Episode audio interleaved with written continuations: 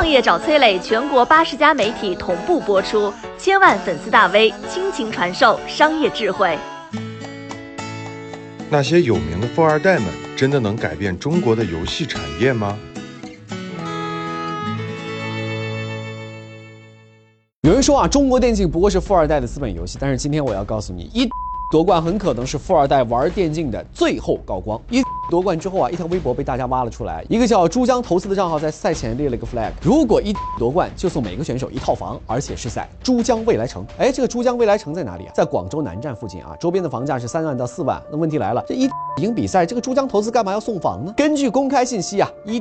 俱乐部隶属于阳川电子科技，大股东呢是广州的超净集团。根据股权穿透图，实控人叫做朱一航，持股比例高达百分之九十九。而珠江投资的实控人叫做朱伟航，朱一航、朱伟航，看名字你发现了点什么呢？没错，他们其实是亲兄弟啊。他们的亲爹是和生创展集团的创始人朱梦一。和生创展呢是房地产行业的老大哥了，和恒大呀、碧桂园呐、雅居乐啊，还有富力并称为地产界的华南五虎。这五虎之一的财力有多强大呢？当时恒大遭遇现金危机啊！和生创展掏出了二百亿，想一举吞并恒大。虽然这笔交易最后被恒大给毁约了，但是在房地产严控的背景之下，能一下子拿出这么多钱来，那也绝非是易事了。所以说白了，朱家二位公子不缺钱。所以朱一航从二零一三年就买下了一之后啊，使劲往里头砸钱，搞电竞教育啊，做主题产业园，给一建训练基地。选手的天赋和热血重要吗？重要。但这一切都是建立在金主的超能力之上的。朱一航和一。那算是一个缩影啊！中国电竞圈流行这么一个段子啊：北美电竞靠篮球，欧洲靠足球，韩国靠电信，中国靠富二代宫泽。这个说法从哪里来的呢？看看国内一些电竞俱乐部背后的大佬就知道了啊！IG 的老板王思聪，这个大家都知道了啊；OMG 战队的老板侯格廷是某农牧集团的创始人的儿子；DMO 战队的老板蒋欣是国内稀土大王的儿子；V 五战队的老板何猷君，他的父亲呢是澳门赌王何鸿燊。而这次电竞能够成功入围亚运会正赛，背后少不了亚洲电子体育联合会的主。席霍启刚的努力，他的爷爷是香港著名的实业家霍英东。如今电竞在国内能搞得有声有色，离不开这些富二代。但问题是，富二代真的能够撑起中国电竞吗？富二代搞电竞啊，靠的是砸钱，砸钱搞产业，买职业选手。但问题是，富二代们自己的钱呢，基本上都来自于家族企业，导致大部分的电竞俱乐部的运营完全是靠母公司输血啊。但是母公司如果经营出了问题，俱乐部还能够独善其身吗？举个例子啊，我刚说的这个欧。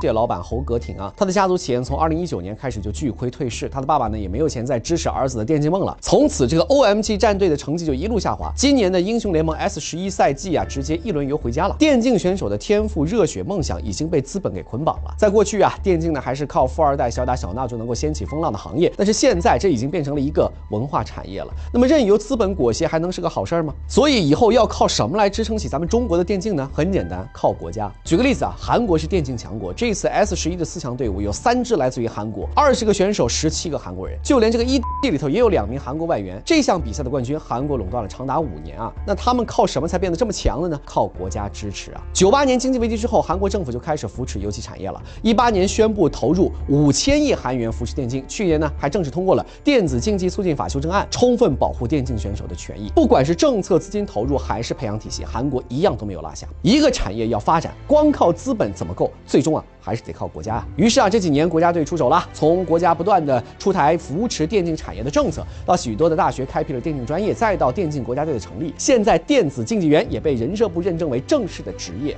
这就是一个信号啊。富二代让电竞比赛走向大众的历史阶段性任务快完成了，那以后就交给国家吧。十一月五号，八个进入杭州亚运会正赛的电竞项目公布了，中国电竞的新纪元正式开启。中国足球没能做到的事儿，就让中国电竞来实现吧。中国电竞未来可期。你好，我是松南，是崔磊的合伙人。包括抖音、快手、百度、阿里、腾讯等等这些互联网公司，都曾经邀请过我们去分享创业方面的课程。我们把主讲的内容整理成了一套音频的课程，里面包含了如何创业、如何做副业、优质项目的剖析等等，相信对你会有所帮助。